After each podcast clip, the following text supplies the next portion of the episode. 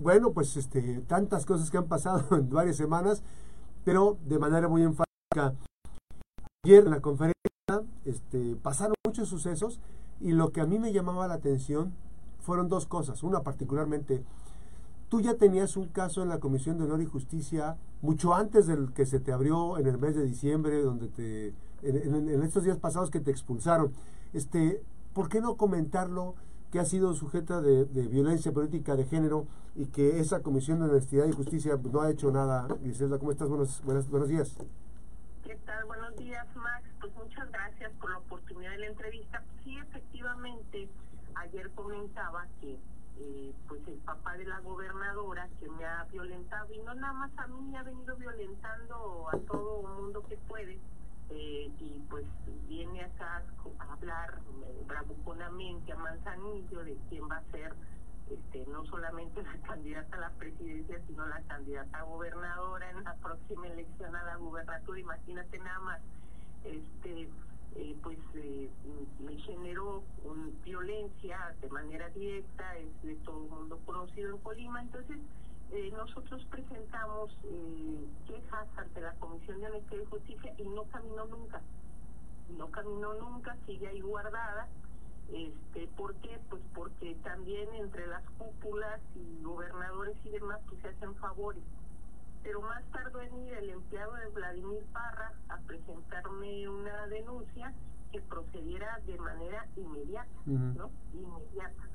Entonces, este, de manera inmediata eh, eh, emiten eh, la Comisión de Honestidad y Justicia medidas cautelares y estas medidas cautelares, Max, pues son inconstitucionales, están coartando mi derecho de, por ejemplo, a la libre expresión y me eliminaron del padrón, me eliminaron del padrón de Morena desde el 22 de enero, o sea, todavía no eran inoculadas este, cuando ya me habían eliminado del padrón. Entonces han, hecho una serie de eh, movimientos para buscar de a todas eh, formas y de todas luces frenar una legítima aspiración que tenemos y que aparte segura estoy que la encuesta la ganamos. Nosotros ganamos la encuesta, no la gana el empleado de Vladimir ni Esperanza. ¿Quién lo conoce? ¿Cómo va a ganar una encuesta al Senado el empleado de Vladimir?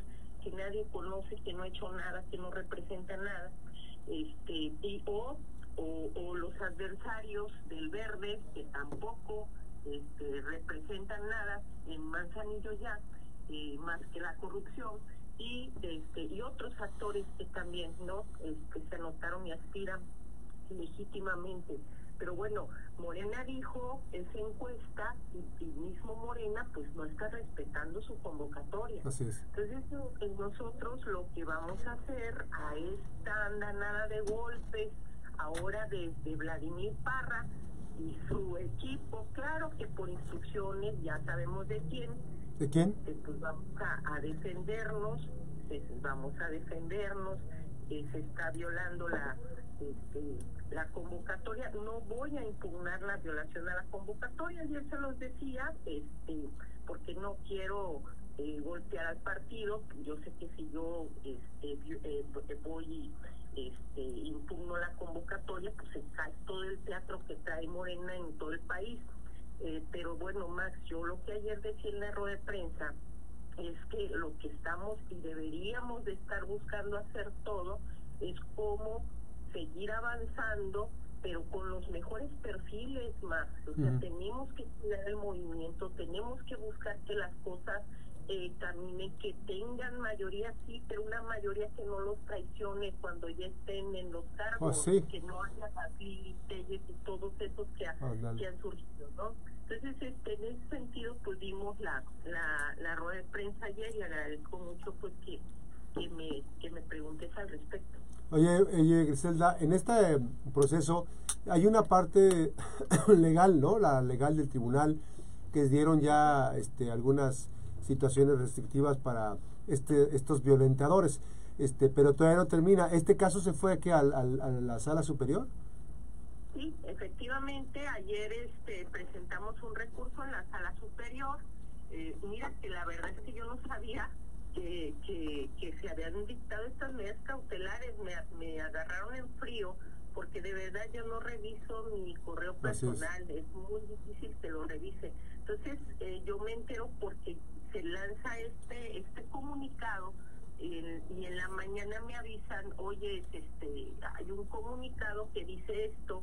Yo iba justamente en camino a la rueda de prensa en la Ciudad de México cuando me avisan del comunicado reviso eh, mi correo eh, y veo que llegó algo, ni siquiera lo puedo revisar bien porque ya tengo que ingresar a la rueda de prensa y fue hasta después que terminé la rueda de prensa, me quedé atendiendo a otros periodistas de medios nacionales.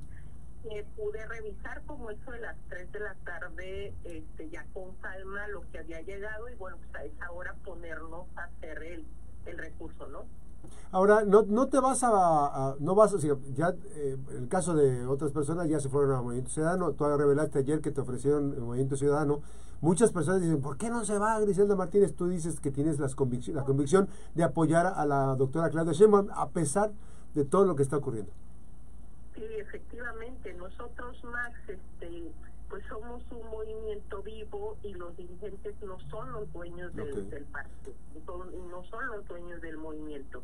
Y somos millones en el país y eh, estamos viendo en todo el país hay millones de militantes pero también de ciudadanos que están viendo lo que está ocurriendo al interior del partido y que no están de acuerdo con lo que está ocurriendo y que están viendo cómo los cacicazgos en los estados en el caso de Colima, pues la gobernadora y su papá pues están imponiendo todo lo que pueden y la militancia y los ciudadanos pues están dando cuenta que hay un repudio generalizado en el país y lo que nosotros les estamos diciendo en México es aguas, aguas porque así como se hundió el PRD, si hundieron al PRD, pues pueden hacer lo mismo con este movimiento que tendría que buscar otras alternativas hasta otro nombre más. Ahora, eh, ¿adviertes tú que esto puede considerarse como un casicazgo al viejo estilo priista, esto que están haciendo los gobernadores, en el caso de Colima, el papá de la gobernadora, la propia gobernadora? Totalmente, totalmente. Son las mismas prácticas de los mismos de siempre